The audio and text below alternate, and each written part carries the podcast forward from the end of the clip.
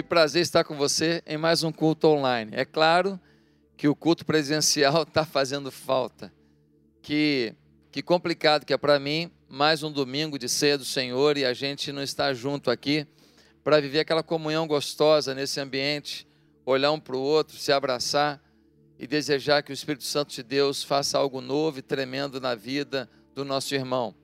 Mas a pandemia vai embora, tem prazo de validade e nós vamos estar juntos novamente e vamos celebrar a Deus de uma maneira muito especial. Nesse domingo, nós estamos muito gratos a Deus, porque mais uma semana que todos os compromissos da igreja foram pagos, todos, graças a Deus e graças à generosidade que você permitiu que o Senhor semeasse no seu coração. Eu louvo muito a Deus pela Igreja Batista Atitude nós temos tantas frentes de trabalho, na área social é tanta coisa. É dependente químico, é criança, é idoso, é distribuição de cesta básica. Eu já nem sei quantas toneladas a gente distribuiu, eu estou meio perdido. Se alguém tiver aí o, o número, depois me dá. Porque são toneladas semanalmente. Sabe por quê? Porque o pessoal passa aqui do drive-thru, aqui na igreja, deixa a sua cesta básica, deixa o mantimento e vai embora sem nenhuma contaminação, sem ninguém ter contato com a pessoa, é muito tranquilo. E as pessoas têm vindo aqui a semana inteira trazer a sua ajuda, para que mais pessoas tenham alimento. Essa semana fizemos uma live aqui na igreja, duas horinhas de live com o Ministério Atitude, e nós conseguimos centenas de cestas básicas com essa live solidária. Que coisa maravilhosa! Em breve vamos fazer uma live muito maior com o Ministério Atitude e amigos. Mas deixa eu te fazer uma pergunta. Se eu te dissesse assim, investe aqui um valor, e o valor que você investir, você vai receber um milhão de vezes mais. Quanto você investiria? Quanto? Ó, o que você investir aqui, você vai ganhar um milhão de vezes mais. Quanto você investiria? eu duvido que você ia investir apenas alguns centavos. Você ia pegar tudo que você pudesse e investiria. Deixa eu te falar uma coisa. Se a gente fizer uma analogia com as coisas de Deus, o quanto Deus pode nos dar. E eu não estou falando só de questões materiais. O quanto Deus pode nos dar de alegria, de paz, de bênção sobre alguém que a gente ama, de transformação na nossa vida, de portas abertas no nosso trabalho, de bênção nos nossos negócios. O quanto Deus pode dar para uma semente sua? Um milhão? Dois milhões? Um bilhão de vezes mais? Porque Ele ainda te dá a vida eterna. Por que, que a gente às vezes investe tanto no investimento de gado, no investimento de ouro, no investimento de dólar, no investimento é, de uma aplicação financeira, no investimento numa empresa, numa ação. E a gente às vezes investe tão pouco no reino de Deus. Por que, que a gente às vezes tem dificuldade de dar 10%, que é a definição de Deus? 10% de tudo que eu ganho deve ser devolvido ao Senhor. Por que, que a gente tem tanto medo disso fazer falta quando o maior multiplicador de bênçãos é o nosso Deus e não aquelas pessoas que a gente acha que podem trazer bênçãos sobre a gente porque conhecem alguém ou porque são nossos chefes ou porque vão apresentar alguma oportunidade. Ei, Deus tem o controle de tudo. Uma pessoa lá da Noruega te liga hoje para abrir uma porta na tua vida se Deus mandar. Eu tenho várias histórias aqui na igreja de pessoas que estavam na pindaíba e começaram a jejuar e orar e aclamar a Deus e pegaram daquilo que tinham de pouco e foram fiéis nos dízimos e ofertas. E um belo dia, andando num shopping, encontraram com uma pessoa do nada que não viam há mais de 15, 20 anos.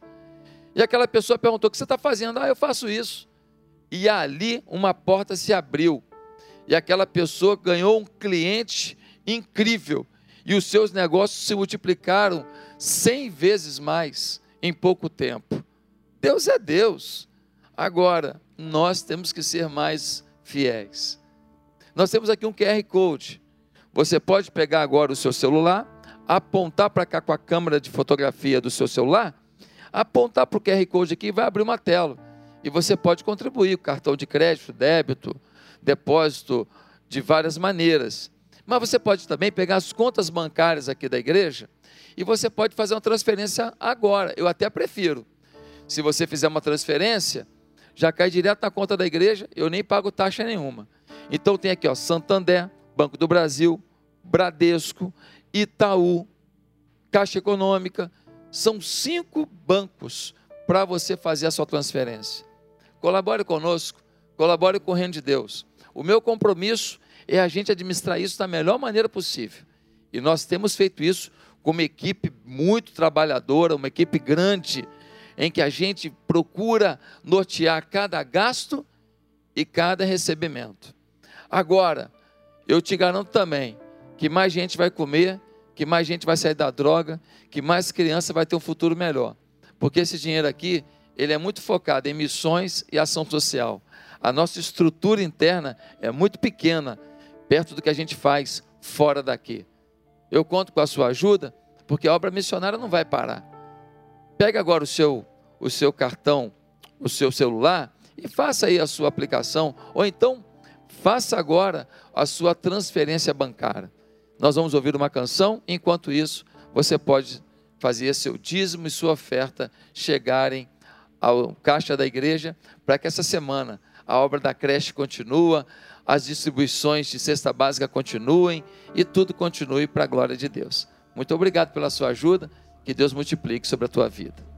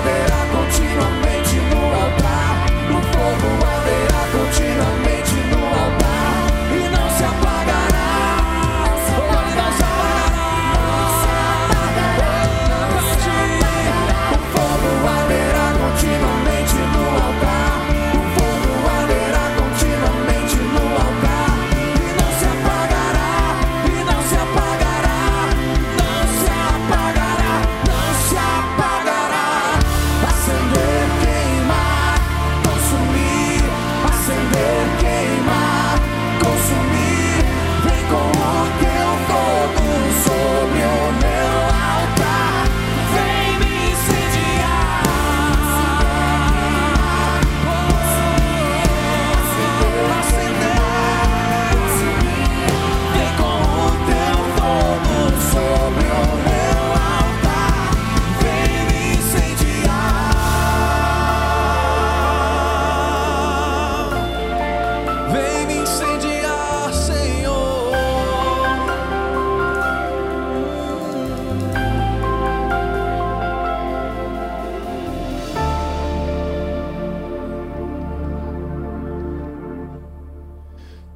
Estamos aqui ao vivo, ao vivo, e estou vendo aqui tantas palavras de bênção no nosso YouTube.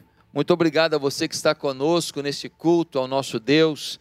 E daqui a pouco eu vou te desafiar a escrever uma frase aqui no chat do YouTube, tá certo? Se bem que alguém já podia escrever aqui agora. Bom dia, pastor. Bom dia, pastor. Para ver se você está ligado mesmo aqui, tá certo?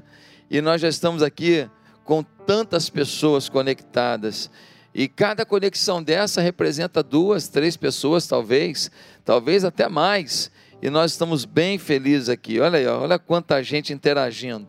Bem, querido, o, o nosso QR Code continua aqui do lado e você pode contribuir durante todo o culto, pegando aqui o QR Code com a sua máquina do seu celular, máquina de fotografia do celular, e então você vai estar ajudando para que a obra de Deus continue e você estará sendo fiel a Deus.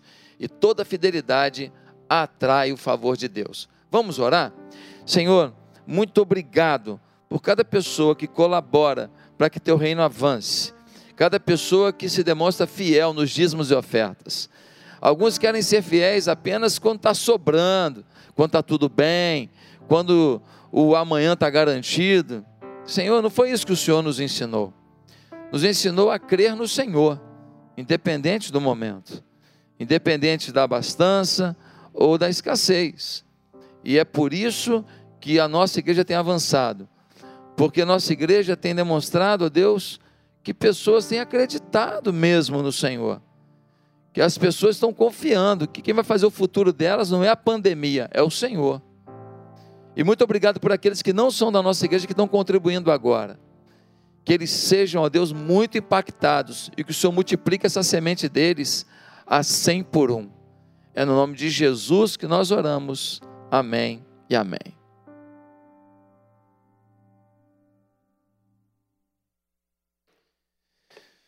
Bem, queridos, nesse momento tão especial, eu quero compartilhar uma palavra que creio que vai abençoar muito a sua vida. Mas antes, deixa eu dar um dado aqui nós já distribuímos, nesse período de pandemia aí, 34 toneladas de comida e já atingimos quase 1.300 famílias. Só para você entender o que, que Deus está fazendo. São 1.265 famílias alcançadas, 34 toneladas de comida. É muita coisa. Muita gente se alimentou nesse momento difícil através da mão dessa igreja. Nos ajude. Está aí o QR Code, você pode colaborar. Até o final do culto você pode entrar aqui e ajudar da maneira que puder. Queridos, hoje eu quero ler um texto bíblico muito importante. E esse texto, para o momento que a gente está vivendo, talvez seja o texto da Bíblia mais exato, a flecha mais certeira para esse momento que nós estamos vivendo no Brasil e no mundo um momento de ameaça, um momento de insegurança, um momento de muita gente morrendo, de doença, um momento que a gente não sabe, cada um fala de uma maneira, um momento em que as autoridades não se entendem, um momento em que as pessoas usam disso até para roubar. Infelizmente, desvios já estão acontecendo. Um momento muito difícil, mas tem um texto bíblico que eu acho que é o texto assim mais incisivo que a gente pode ler nesse dia para tratar o nosso coração. Mateus capítulo 6, no versículo 25. Mateus 6, versículo 25. Abra a sua Bíblia aí. Abre mesmo. Está em casa, mas abre a Bíblia. Vamos acompanhar como se estivéssemos aqui no salão de culto da igreja. Mateus 6, 25 diz assim: Portanto, eu lhes digo: quem é que está falando? Jesus. Portanto, eu lhes digo: não se preocupem com a sua própria vida, quanto ao que comer ou beber, nem com o seu próprio corpo, quanto ao que vestir. Não é a vida mais importante que a comida, e o corpo mais importante que a roupa? Observem as aves do céu: não semeiam, nem colhem, nem armazenam em celeiros Contudo, o Pai Celestial as alimenta. Não tem vocês muito mais valor do que elas? Quem de vocês, por mais que se preocupe, pode acrescentar uma hora que seja a sua própria vida? Porque vocês se preocupam com roupas. Vejam como crescem os lírios do campo. Eles não trabalham nem tecem. Contudo, eu lhes digo que nem Salomão, em todo o seu esplendor, vestiu-se como um deles. Se Deus veste assim a erva do campo, que hoje existe e amanhã é lançada no fogo, não vestirá muito mais a vocês, homens de pequena fé. Portanto, não se preocupem, dizendo que vamos comer, ou que vamos beber, ou que vamos vestir, pois os pagãos é que correm atrás dessas coisas, mas o Pai Celestial sabe que vocês precisam delas. Busquem, pois, em primeiro lugar o reino de Deus e a sua justiça, e todas as demais coisas vos serão acrescentadas. Portanto, não se preocupem com amanhã, pois o amanhã trará as suas próprias preocupações. Basta a cada dia o próprio mal. Tremendo, né? Não precisava nem pregar. Só ler esse texto, Jesus falando isso, já está claro. Mas eu queria, nesse momento, explicitar um pouco mais ao seu coração algumas afirmações que Jesus faz aqui. No versículo 31, ele vai dizer: Não se preocupem. Não se preocupem, ou seja, não estejam ansiosos. Não estejam ansiosos.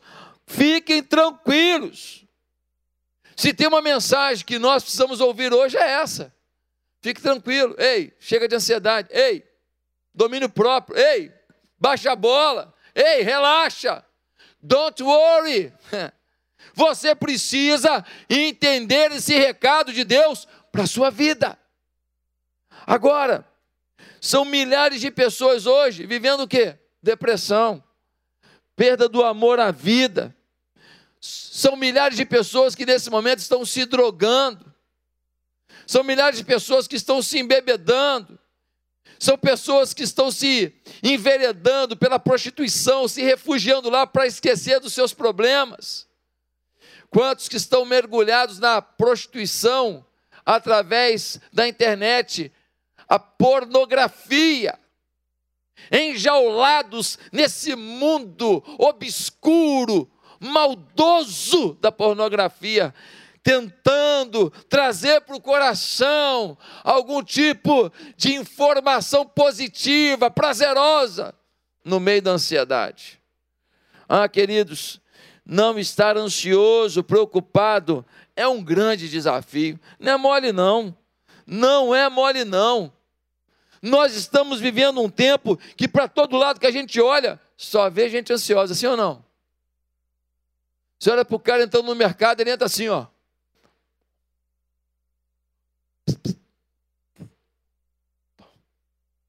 Desconfiado, está com medo de todo mundo. Ele fica olhando, tentando avaliar quem tem Covid, quem tem Covid, quem vai me infectar agora. É um negócio assustador. Gente, você tem dificuldade de lidar com a lentidão dos outros? Você tem dificuldade de lidar com seus fracassos? Você se cobra muito? Você fica angustiado quando alguma coisa demora a acontecer?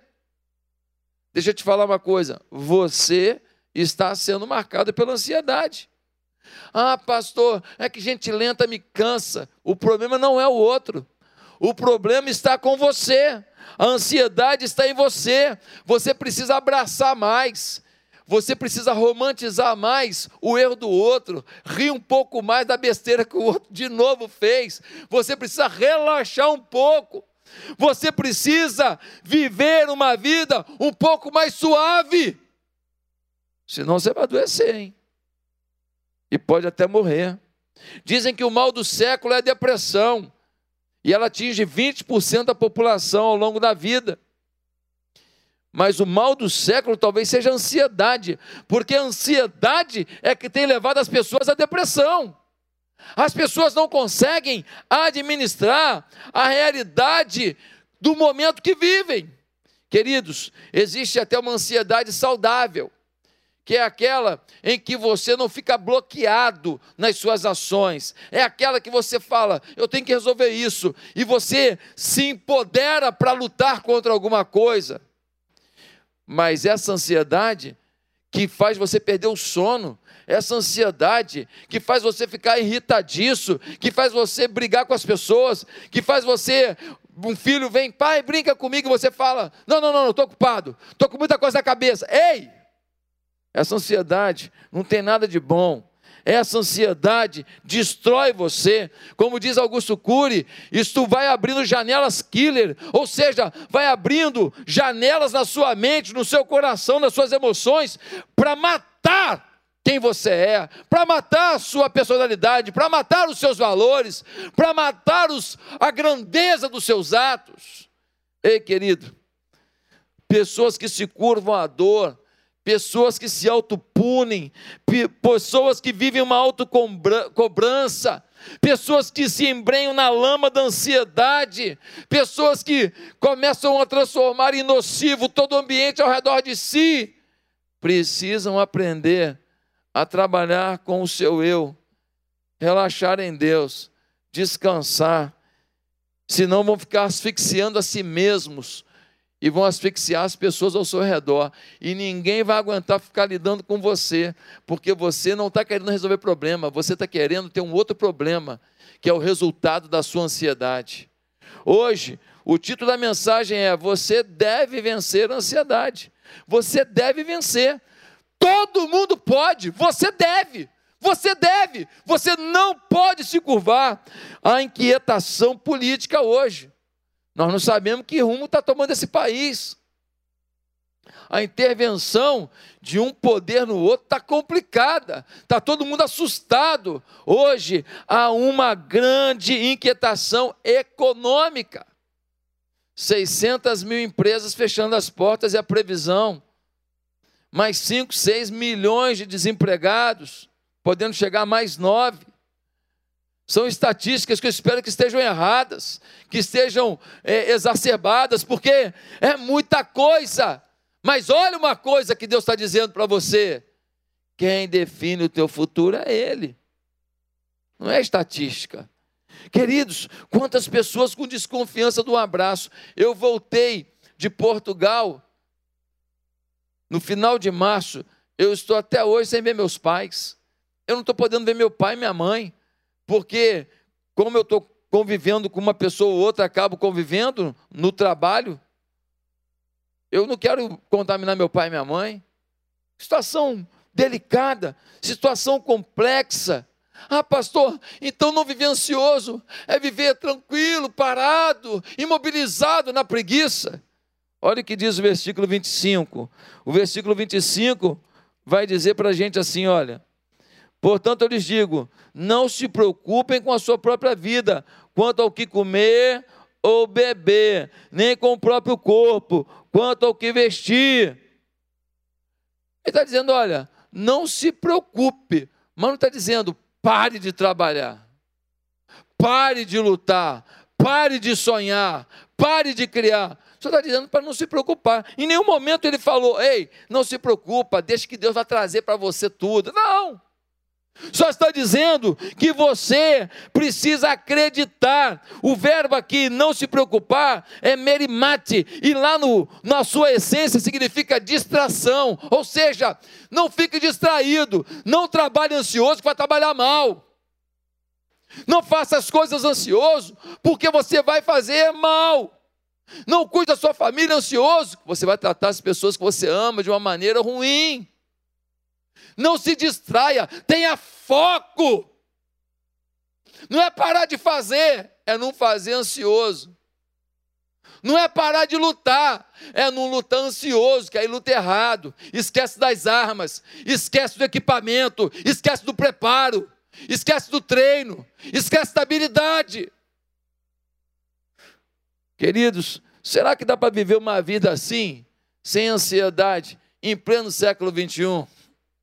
Porque alguns vão falar assim: ah, Jesus falou isso aqui, mas naquela época era mole, né? Vida tranquila, um sistema agropastoril. É, querido, mas é uma época que não tem um monte de remédio que você tem hoje. É uma época que não tem aquecedor que nem você tem na sua casa, que não tem ar-condicionado que nem você tem na sua casa, que não tem geladeira para guardar um monte de coisa. É uma época que não tem o sistema de transporte que você tem hoje.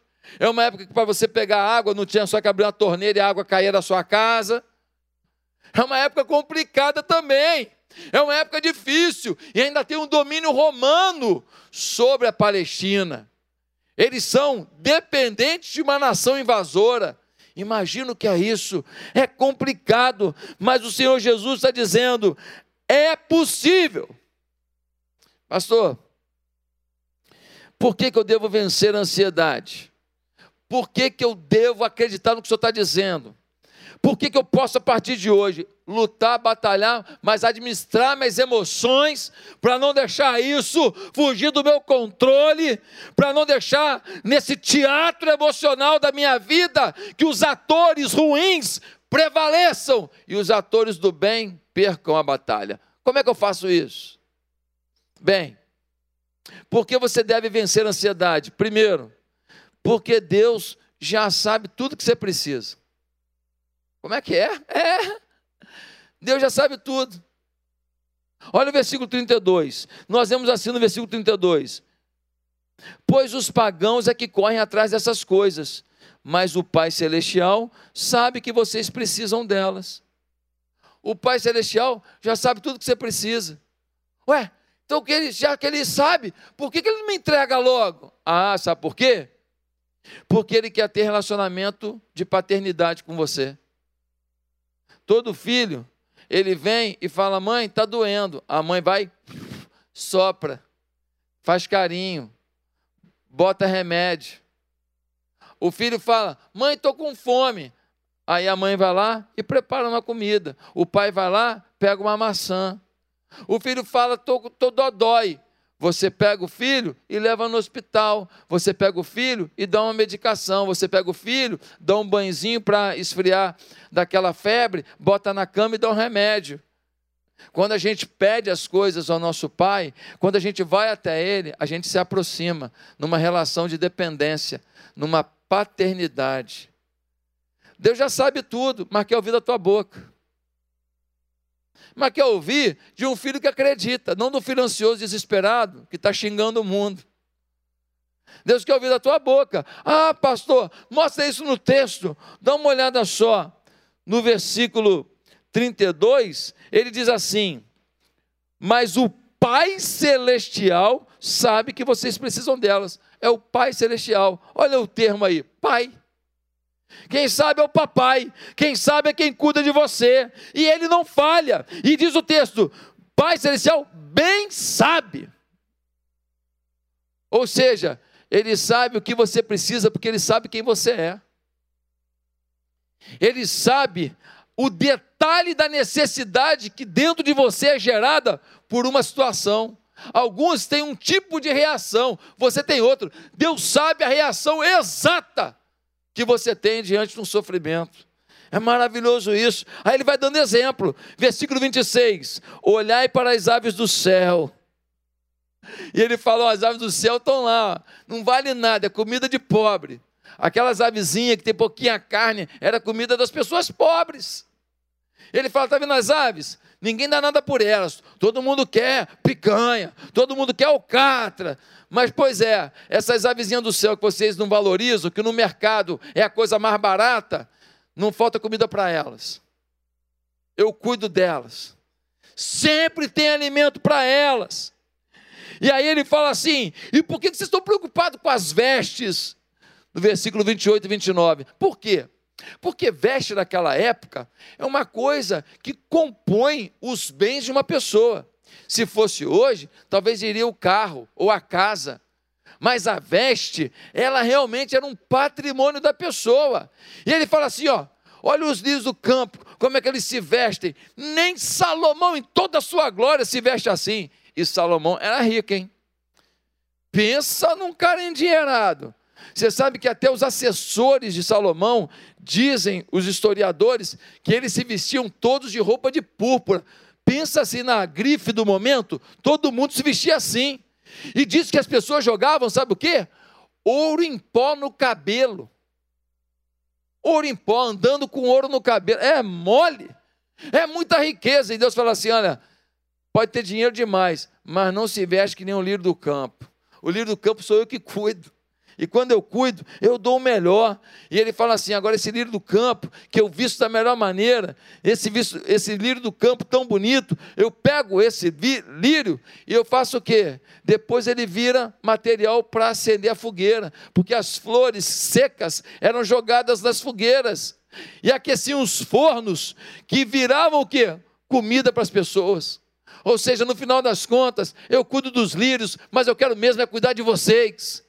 Eu pego todas essas flores que são secas, que ajudam para alimentar os fornos, eu pego tudo isso e transformo num ambiente favorável para preparar o pão para vocês. Deus está dizendo que Ele cuida de nós.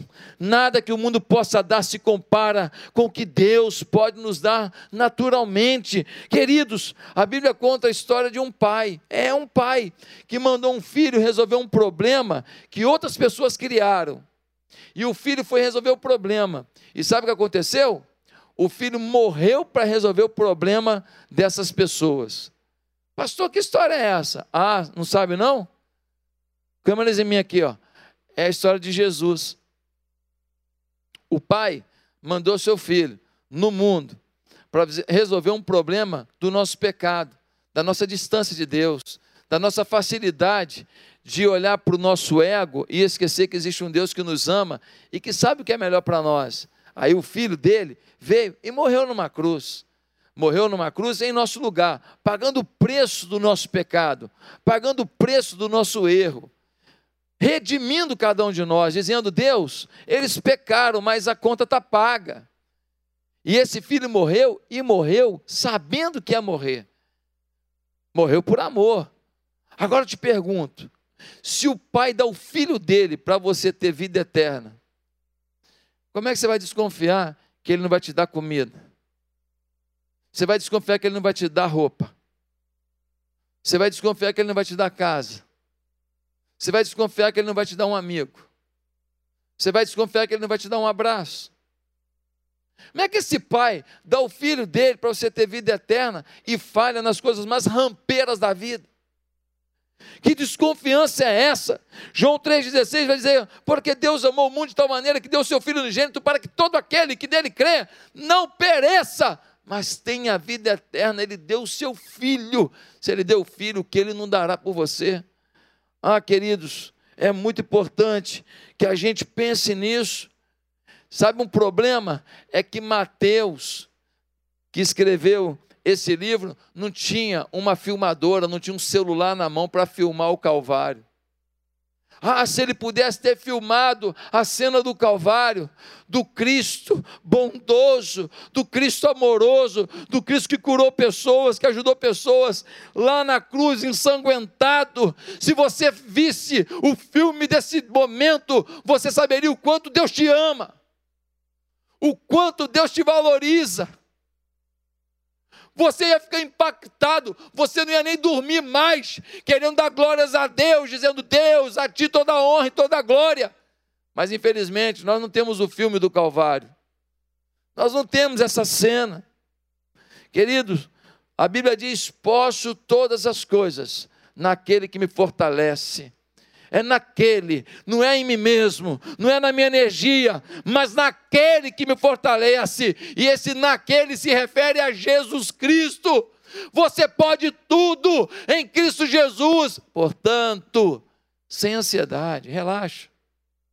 Segundo lugar, por que, que você tem que vencer a ansiedade? Porque sua ansiedade o prejudica ainda mais. A ansiedade acaba com você. Olha o versículo 37. No vers... Desculpa, versículo 27. No versículo 27 nós lemos assim: Quem de vocês, por mais que se preocupe, pode acrescentar uma hora que seja a sua vida. Uma hora. Tem, tem versões que fala côvado. Côvado pode ser tanto distância métrica como distância de tempo. A Bíblia está dizendo, ah, está ansioso por quê? Você pode aumentar o dia? Ah, não vou nem dormir. Adianta, você não vai estender o dia. Ah, não vou nem descansar. Adianta você fazer isso. Você não pode aumentar o dia. Você não pode produzir tudo no tempo que você quer. Você não é dono do tempo. Ansiedade para conseguir as coisas do mundo aumentará o tempo disponível no dia. É isso que a Bíblia está perguntando. Aí o versículo 34, ele vai dizer uma coisa muito legal. Eu gosto demais desse versículo. Ele diz assim, ó: Não se preocupem com amanhã, pois o amanhã trará suas próprias preocupações. Basta cada dia o seu próprio mal. O que, que o texto está dizendo? Está dizendo assim, ó, você fica ansioso pelo amanhã, amanhã já vai ter o teu problema, tá? E você está ansioso por um problema de amanhã que pode nem vir. E se vier, pode vir numa intensidade muito menor que você imaginava.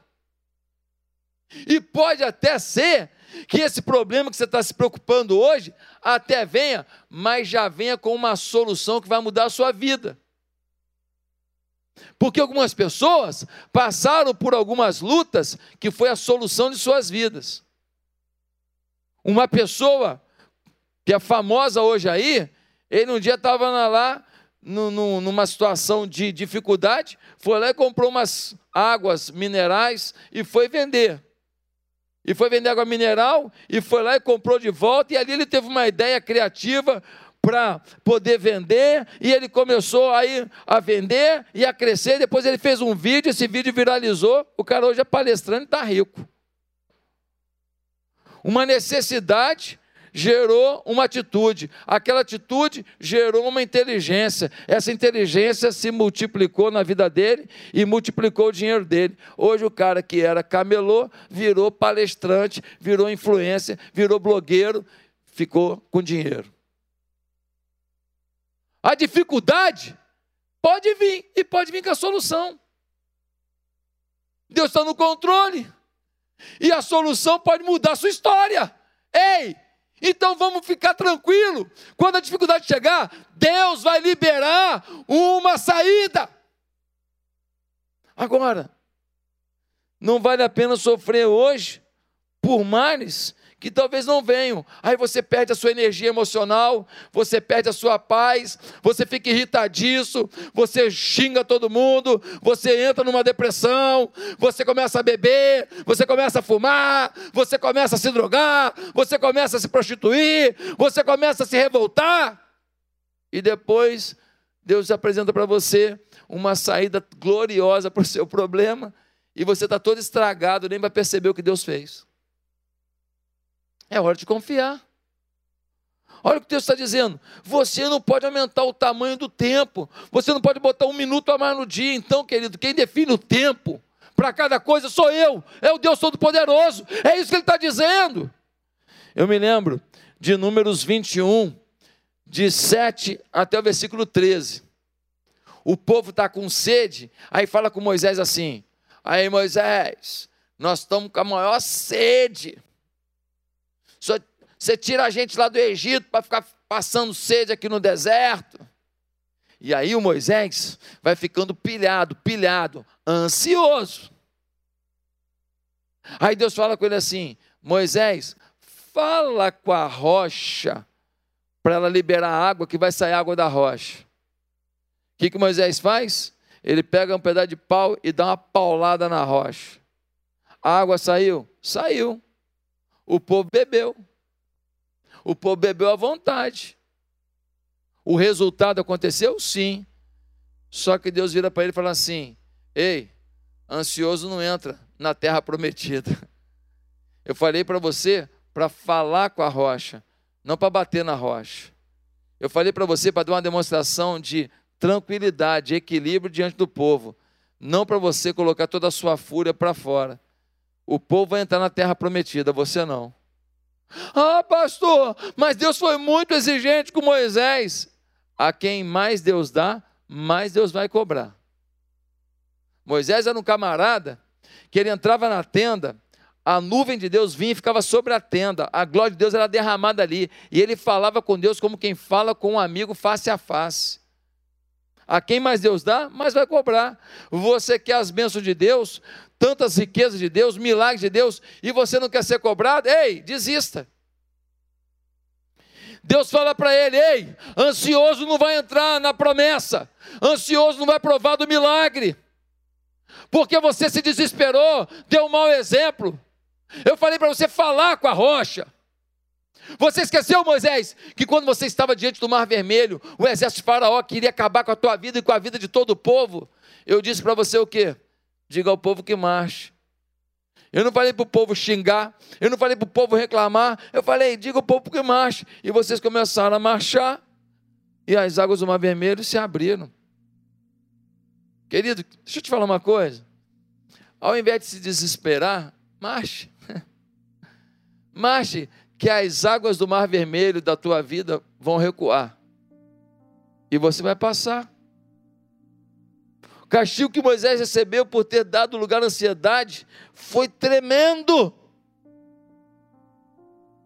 Quantas pessoas que estão com doenças psicossomáticas fazem o um exame, ninguém entende. Por que, que ele está com febre? Por que, que ele está com coceira? Por que, que ele está com dor de cabeça? Por que está com enxaqueca?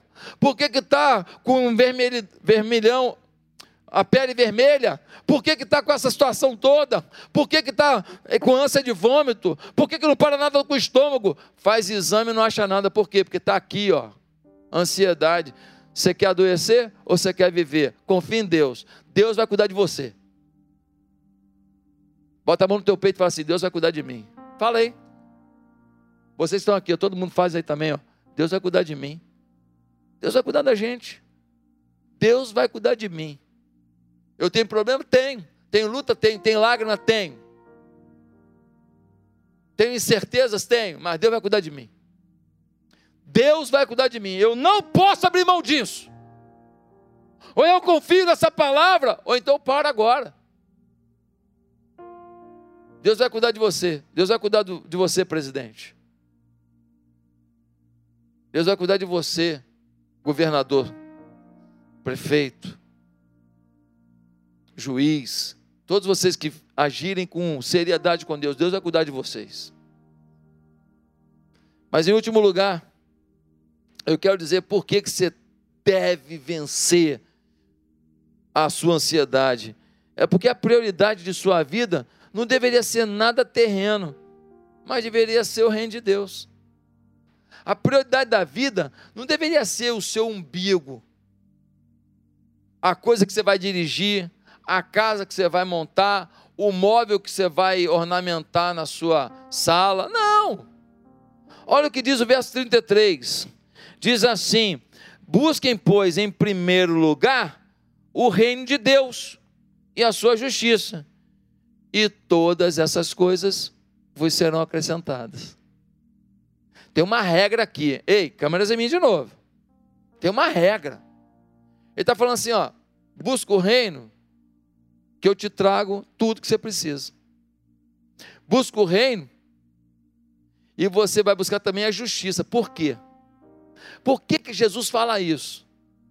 Porque toda vez que a gente começa a buscar as coisas do mundo e não o reino de Deus, a gente perde a nossa percepção dos valores e a nossa justiça começa a ficar debilitada. Pessoas que lutam só por dinheiro, por sucesso, por posição, por compras, por ser o mais isso, mais aquilo, essas pessoas, elas perdem o senso de justiça. Por isso Jesus está dizendo: olha, busque primeiro o reino de Deus, busque as coisas de Deus, busque o favor de Deus, busque levar o nome de Deus adiante, faça Jesus chegar aos corações, promova o reino de Deus a quem precisa, abençoe pessoas, e aí vai vir também com isso a justiça de Deus, porque você vai se tornar uma pessoa melhor, mais generosa, mais amiga, uma pessoa tranquila, menos acelerada, acelerada no trabalho, mas não acelerada na, na na desconstrução emocional, não acelerada no desnível de fé, não acelerada na depressão do coração. E aí ele fala: olha, todas as coisas. Você sabe o que quer dizer a palavra todas? Preste atenção, que é profundo o que eu vou dizer. Todas significa todas. Ah, não, não é piada não. Não, não é piada não. É porque a Bíblia fala que são todas e a gente fala assim, vai trazer isso, aquilo não. Vai trazer um pouquinho de alegria, mas não vai trazer o meu pão de cada dia. Vai trazer uma uma vitóriazinha, mas não vai trazer o sucesso da minha empresa. Vai trazer uma conquistazinha, mas não vai tirar o meu filho das drogas. Ei! Ei! Todas as coisas vos serão acrescentadas. Se a gente crê que a busca do reino de Deus da sua justiça, sendo nossa prioridade, vai atrair o favor de Deus, para que todas as coisas nos sejam acrescentadas, a palavra ou ela se cumpre ou ela deixa de ser verdadeira. É a palavra de Deus. Nunca falha. Meus amados, com 16 anos, um moço chamado Guilherme Colgate, já ouviu falar essa palavra Colgate? Todo mundo já ouviu, né? Colgate, pasta de dente, sabonete, material de higiene pessoal a rodo aí. Um moleque de 16 anos, saiu de casa que não tinha comida em casa. Esse garoto chega em, em Chicago, ele vai trabalhar com um homem.